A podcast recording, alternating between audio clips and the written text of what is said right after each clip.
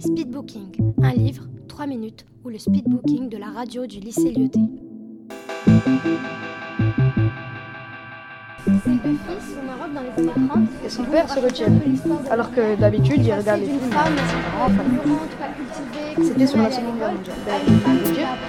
Mais euh, ça se passe pendant la, juste après la Seconde Guerre mondiale. La prison.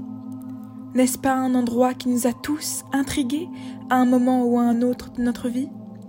Ne nous sommes-nous pas tous demandé à quoi cela ressemblait? Quels étaient les détails de la vie en prison?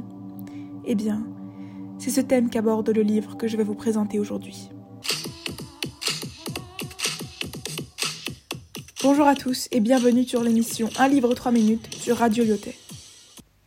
Je m'appelle Rania El Amari et ma chronique littéraire du jour a pour objet Les Jardins du Roi, l'autobiographie de Fatima Oufkir, parue en 2001.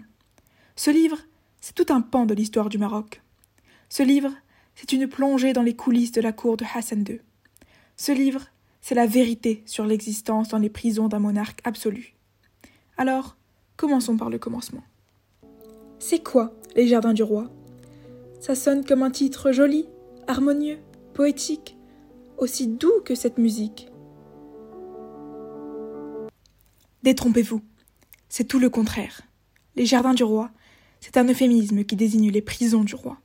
Et oui, tout de suite, ça rigole moins. Dans cette autobiographie, Fatima Oufkir nous raconte sa vie. Et quelle vie, c'est le cas de le dire.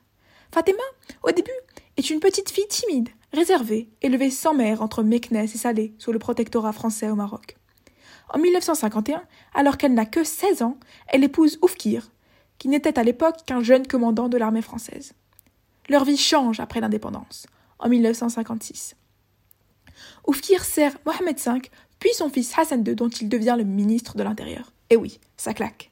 À ses côtés, Fatima vit comme une reine, dans l'opulence, choyée par la cour, intime de la famille royale. Elle est invitée à toutes les fêtes, a droit à tous les honneurs. Elle a six enfants, élevés eux aussi dans le luxe le plus total. Bref, tout va pour le mieux dans le meilleur des mondes. Cependant, durant l'été 1972, tout bascule. Oufkir meurt, accusé d'avoir orchestré le putsch manqué contre le roi. Mais qu'arrive-t-il lorsqu'on passe de favorite du roi à traîtresse nationale Fatima l'a découvert, et croyez-moi, ce n'est pas joyeux. Ses six enfants et elle sont détenus dans les geôles de Hassan II, ces fameux jardins du roi, pendant pas moins de dix-neuf ans. Brinque-ballés de prison en prison, ils vivent dans d'atroces conditions et sont coupés du reste du monde. Mais je ne vous en dis pas plus. À vous de découvrir le reste en lisant ce roman. Vous demandez certainement ce que j'ai pensé de ce livre. Eh bien, c'est tout simple, j'ai adoré. J'aimais l'honnêteté de l'auteur, qui nous raconte ses joies et ses très nombreuses peines, comme vous pouvez l'imaginer, avec le même ton réaliste. Dans cette autobiographie, Fatima est à la fois l'auteur, le narrateur et le personnage principal.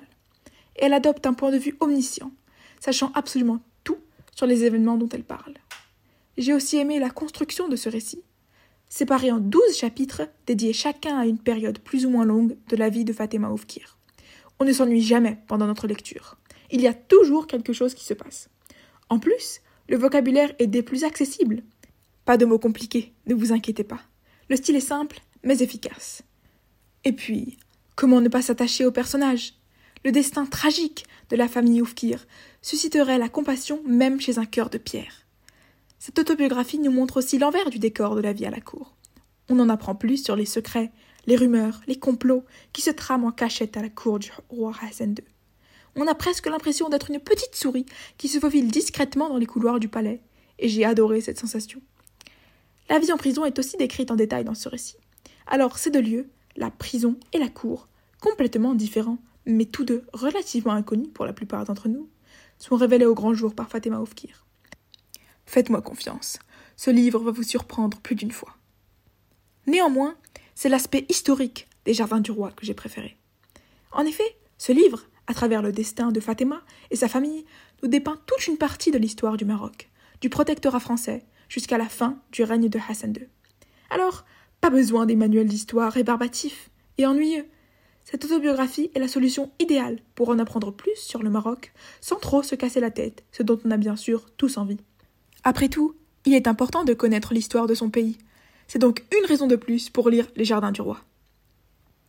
Alors, vous l'avez deviné, je vous recommande à 1000% ce livre.